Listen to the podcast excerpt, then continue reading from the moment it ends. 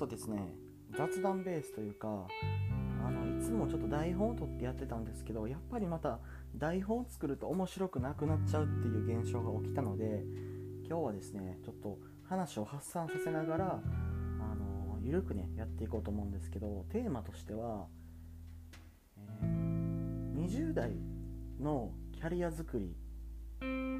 で、えーと、30代の人でも当てはまるんですけど、まあ、基本的に若手のキャリアっていうのを考えた時に結論としていろんなことをたくさんあの味見をしまくるキャリアが良いと。だからキャリアは若手のキャリアはつまみ食いしまくれっていうことについて話したいなと思います。なんでこんな話をしてるかっていうと私今自分で商売事業やってて思うのがあの大学時代にやってたアルバイトとかが結構役に立ってるからなんですよね。会社にいた時にやったことも、まあ、役に立ってるっちゃ立ってるんですけどなんかそれだけでは多分ここまでできなかったのかなっ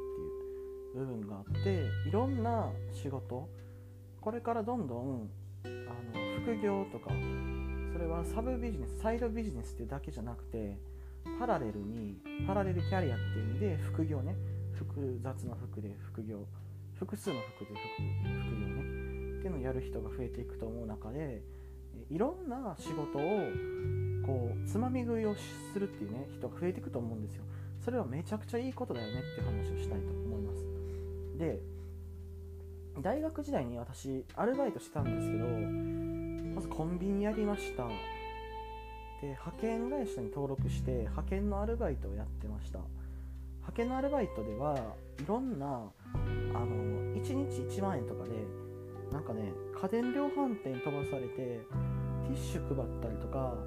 えーと、光回線売ってこいって言われたりとか、えーと、なんか携帯の反則活動やるから Y モバイルですね。Y モバイルのなんか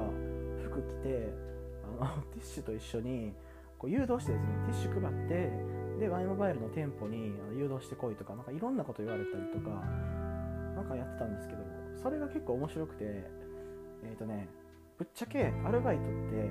コンビニめちゃくちゃおもんなかったんですよね。コンビニ。なぜかっていうと仕事が本当にできなくてもうなんかゴミ扱いみたいな感じでしたね。そのコンビニってやることがめちゃくちゃ多いんですよね。それでいまだに多分私多分ねコンビニで働けって言われたらあの全然バリュー出せないと思う。コンビニのバイトでバリューって思うかもしれないですけど誰でもできるバイトって思いがちじゃないですかコンビニって。でもそんなことなくてあれって難しいんですよめちゃくちゃ。まずお客さんがひっきりなしに来てレジをねこうピッピピッピ打つとそれはいいんですけど電気料金ガス料金で税金の支払いとかあとなんか送りたいとか言われて反抗したりとかでその書類とかやることとかねこっちの紙もらっていけどこっちの紙は渡さないといけないとかでそういうのやってるうちになんか商品のなんかあの何ですかね商品を前にどんどん出したりとかね品出ししたりとかあと賞味期限調べたりとか掃除したりとかやることが山ほどあってそれをもう時間目いっぱいやらないといけないとかであのなんかね女子高生で働いてる人がいたんですけどもうね本当にゴミ扱いされてましたね。なんでそんなこともできないんですか？みたいな言われてガチでへこんでました。だから未だにコンビニのアルバイトはもうトラウマなんですけどだからコンビニの店員さんとか見たらいやすごいなって思います。その何ですかねタスクとかをマルチタスクでこなさないといけないバイトの筆頭格なんでだからこのラジオ聞いててコンビニのアルバイトできないから使えないやつなんだって思自分のことを思ってる人がいたらそれは全然勘違いです。あれね結構特殊なバイトなんですよ。はい、うん、でそれでちょっと派遣のアルバイトの話に戻るんですけどえっ、ー、とね一番私が楽しかったのはなんかねあの海鮮を売るバイトが一番面白かったんですよね。こう家電量販店ね中でまあ、あの山田電機とかねそういうなんか電気屋でうろ,、まあ、うろうろしてるお客さんがいるから声をかけて「回線今何を使いですか?」って聞いてこういうの使ってるとじゃあもしかしてスピード遅かったりしないですかとかなんか高くないですか？月いくらぐらいなんですかねとか言ってヒアリングして課題が見つかったらあそれって多分光の方がとか言って、まあ、とにかくそういう感じで誘導して売っていくっていう感じなんですけどこのバイトはなんかクリエイティブなんですよねだからうんとね基本的にテンプレにお客さんを誘導していくんですけど頭使わないといけないからあの今はなんかあの何ですかね家内にちょっと相談しないといけないからって言われたりとかあとなんかあの何ですかねついこの間変えたあのばっかりだからとかうんどうせどれも一緒でしょって言われたりとかなんかそういうこと言われてうまい切り返しをすぐ考えてポンって出すっていうあのなんかクイズ大会みたいな感じでそれが面白いんですよ。だから時間はあっという間に過ぎるしあのすごいね楽しいバイトですよね。回線のあのアルバイトもね面白かったんですけど他に普通にその家電量販店のあの反則チームっていうかなんかそういうのに参加させてもらってあのとにかくその売り場の商品を売るサポートするみたいな、まあ、ある日はなんか冷蔵庫とか、で他の日はなんかねあのもっと小さいあの家電とか売ったりとかするんですけどその時になんかあのこのメーカーを押さないといけないとかがあるんですよ、まあ、それは派遣会社から指示が入るんですけどだからこのメーカーはあの何ですかね、まあ、僕が売りたいメーカー例えば A だとしたら B とか C の会社の商品こういうスペックですけどあの A のあのうちの、まあ、うちっていう感じはしないんですけど A っていう会社の商品はスペックがこことここがこういう風に優れてるからだからあのあなたにはぴったりですよっていう風に言ったりして売っていくっていう。でお客さんもなんかスペック表とか見ながらふんふん言って迷ってるんですけどでそれでどっちに傾くかなっていうね BC 買われちゃうんかなとか A, か A が売れるんかなとか思ってなんかその商戦っていうか商売の戦って書いて商戦っていうんですけどかそれに、参加するのはそれなりに面白かったですね、はい、年末とかはめちゃくちゃ忙しい、うん、あの在庫一掃セールみたいなねことやるんですけど、うん、で他にもあのねなんかねめちゃくちゃ精神に来る系のバイトとかもやってたんですよね。はい。チャプター変わりました。で精神に来る系のバイトってどんなんがあったかっていうとまず紙工場。もう紙工場本当にひどかった。ひどいっていうかひどくはないんですけど左から右にあのなんか昔そういう歌詞ありましたよね。右から何かが現れて左へ受け流すみたいなね。左から右に紙がウィンウィンウィン流れてきて紙が大量にねあのなんか積み重なってるんですよ。山みたいになって。それをなんか機械でできる工程は全部終わってるから手で運んで別の機械になんか乗せ乗せるみたいなね感じのことをもう勤務時間中その派遣の9時間だったら9時間もう延々とね昼休み以外はずっとその機械の動きに合わせてこう手で紙を運んでいくっていうもうただそれだけの仕事なんですけど本当にあれメンタル辛くなるんですよね。しんどかったです。はい、なんか紙くずみたいな匂いがめちゃめちゃする職場で、まあ、そういうとこでね働いてる方もいるんであんま悪く言えないんですけどなんか結構ね咳き込むんですよね。だからあの髪のなんか髪の匂いっていうか別に髪の匂い嫌いじゃないんですけど紙くずがこう空中に舞ってるからすごくこうケホケホなるっていうところがちょっと苦手でしたね。はい。あと、えっと、物流倉庫でも働いたことがあって物流倉庫で働くことができたのはなんかね、うんと、体育会系の人たちが、あの、なんか紹介で、その体育会の学生限定で受け持ってるバイトで、徹夜で働くんですよ、徹夜で。すごいですよね。徹夜で1日働いて2万ぐらいもらえるっていうことだったんで、あの、あんま言ってなかったんですけど、私ってそのアルバイトで、週なんか4とか3とかずっと働くのがめっちゃ嫌いだったんですよね。なんかそれって時間もったいないじゃんみたいな思ってたんでそういう短期でめちゃくちゃ稼げるバイトにあの10日間ぐらいね入りまくって数十万手にしたら夏遊びまくろうとか思ったんですよ。うわ若いなと思いますよね。なんだけど結局そのバイトはもう辛すぎて3日ぐらいでもうやめちゃったんですよね。でどれぐらい辛いかっていうとあの雪山で雪山に登山結構ねするんですけど雪山登山よりも物流倉庫で一晩徹夜で働く方が辛いです。これ本当に辛いです。辛すぎてもうね体育会系のやつでも泣きが入るんですよね、うん、どんな感じかっていうとえっ、ー、とね冬の、まあ、倉庫でなんかスキーに行ったお客さんとか、まあ、お客さんっていうかスキーに行った人がそのスキーの山から運ぶんがだるいからって言ってスキーの道具をめちゃくちゃ重いやつね。なんか数十キロあるようなやつをこう自分の自宅に送ってくると。でそういう巨大荷物があるシーズンにだけ借り出されるんですよ。僕らね。でそれが例えば46番とかね担当だったんですけど「おい46番」とか言ってこうウィンウィン流れてくる荷物をおっちゃんが投げてくるんですよ。で46番が僕で47番が他の人でってなったら47に行く荷物がこっちに来たらそれをパスしないといけないからもうなんかあの巨大な荷物の投げ合い？あカット入りました。すいません。で巨大なね荷物の投げ合いになって本当になんかねここが地獄かよみたいな状態でで隣のレーンではあのヘルメットをした正社員がなんか頭な殴られてるんですよねベテランのおっちゃんに「お前全然ちゃんとできねえじゃねえか」とか言って殴られててこんなすごい環境あるんやみたいな。でそのパレットっていうんですかねなんかよくわかんないんですけどその物流倉庫の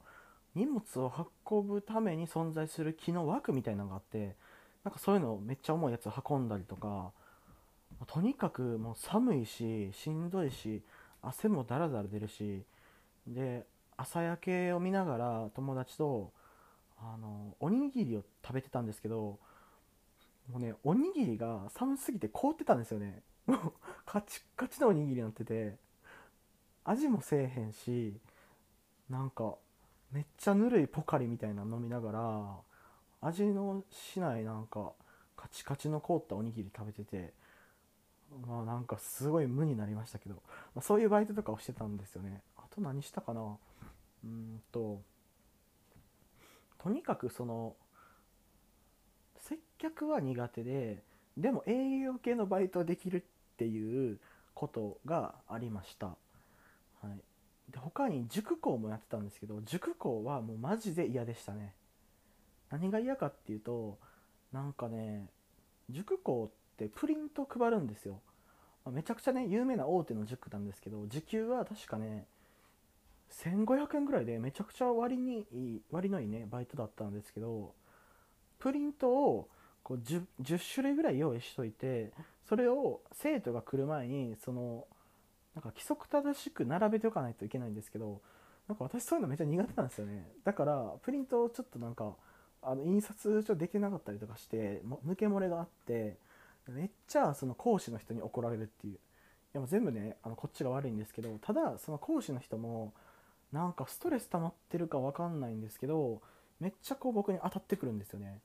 なんかストレスをめっちゃぶつけてくるみたいなところがあってめちゃくちゃ辛くなったんでやめました。だそう考えたらいろんなバイトをねやっていろんなバイトを辞めてるんですけどでもなんかそれによってこうなんか業界ごとにどういうあの表向きのキラキラした部分じゃなくてうんと実際はどういうふうに人々が動いてるのかとか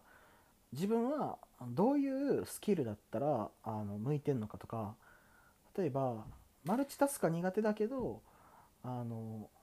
なんだろう。うんそういうふうにととっさにこう営業トークを考えるのは好きだったりとかね。でなんかそういう普通の人はあんまり初対面で売り込むっていうのをこのバイトねなんか友達に勧めたらよくあんなんできるなって言われたんですよね。でも僕からしたらそういうバイトの方が楽でむしろその人間関係がずっと続くバイトであの週何とかで勤務できる人の方がすごいなと思ったんですよね。また違うストレスがあると思うんですけどだからそういうのを人と比べることで自分の適性が見れたりとかしましたね。はいいろいろねあのエピソードベースで喋ったんですけどまあキリがないのでこのぐらいにしとくんですけど結局何が言いたかったかっていうとそのいろんな仕事を実際にこう手で触ってみないとあんまりその業界のこととかわからないわからないしでそのそういういろんなあの仕事販売、まあ、営業とか対人の営業とかその接客とかあの工場の謎の単純作業とかえっ、と肉体労働とかなんかいろんなことをやったからその中でそのどういう仕事が自分に合ってるかっていうのが分かるんですよ。初めて。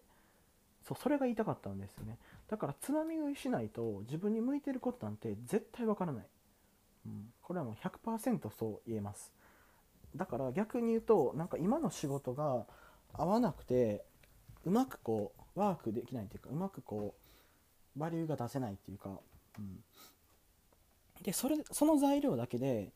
自分はなんか仕事できないやつなんじゃないかとか働くの向いてないわとかなんかそういうの思ってしまうのってすごくもったいなくてうん。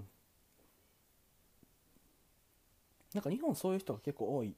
理由はあのあんまり部署移動とかできないからですね、うん、だから1社目の1個目の部署初期配属が初期配属であのはい営業に配属されたと。その人は営業よりも例えば企画とかの方が向いてたのに営業で結果が出ないからあいつダメなやつだみたいに思われて自分も自分ダメなやつなんかなって思っちゃうとか。なんかそういうなんかミスマッチが日本中で起きる気がしててそれはもったいないからまずはなんか部署移動をあのしてみる。自分からアクションを起こしてみる、うん、とか本当にそれで部署変えてもらえないんだったら転職してみるとかいうのがいいと思います。だからなんかその仕事で絶望してる若手の人とか結構多いんですけどそれ多分ねあの向いてないっていうのは仕事に向いてないんじゃなくてその仕事に向いてないだけ。可能性が高いですね。だから今あのバシバシねそのウェブ系とか、まあ、マーケティングとかね商品開発とかで手応え感じながらちゃんと売り上げ作れてる、まあ、自力でね作れてるというあの私でもあのコンビニのアルバイトに今配属されたらバリュー出せないんですよ。もうポンコツで女子高生に負けるんですからね。っていうふうに言われたらなんか自信湧いてくるでしょ、うん、だからあの本当に適材適所なんでね人間っていうのは。だから全然できないやつとかそういうことはなくてそれに向いてない人かそれができないとかって人はいるけど何というかうんだからなんかあんまり1個のことができるからすごいできるやつとか1個のことができないからできないやつとかっていう考え方自体が私からしたらちょっと人材に対する見方があの単純すぎる。そんなんじゃなくて人材とか人間のその職務能力っていうのはもっと伏線的だからあのだから営業一つとってもその飛び込み営業は得意だけど紹介営業は苦手な人とかいるんですよ本当に。それ本当にあるんでね。だからなんか営業で例えば例えばそうですね飛び込み営業の方が難しいから飛び込み営業できる人は紹介営業もできるだろうって思うんじゃないですか。全然違うんですよそれって。飛び込みの方がなんか脳のねその刺激がブワーって出るんでそういうアドレナリンが出る方があの夢中になれるんだけど紹介営業だとあのクソつまらんというかね あの前の人が築いてきた基盤をあの受け継いでやるからあの突飛なことも言えないしとかね。だから全然営業スタイルも違うんでそれは一塊にあの論じることはできないとかね。あるんですよね本当に。だから、まあ、何が言いたかったかっていうと若手の人はどんどんね20代30代の人はいろんな仕事をつまみ食いして、うんと、例えば本業の会社員だったら会社の仕事もちゃんとやってで他の部署がどういう仕事してるのかとかもちゃんと拾って、うん、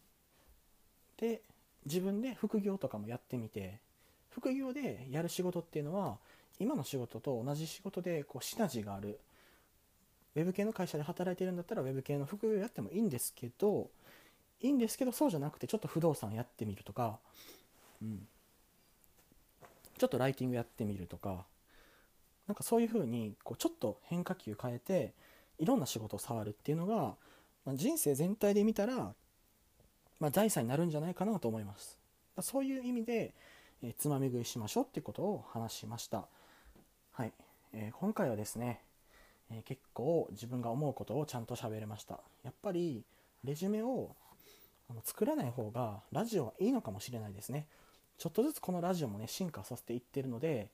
えお気づきの方はいるかもしれないんですけど少しずつねうまく撮れるように頑張りたいと思います。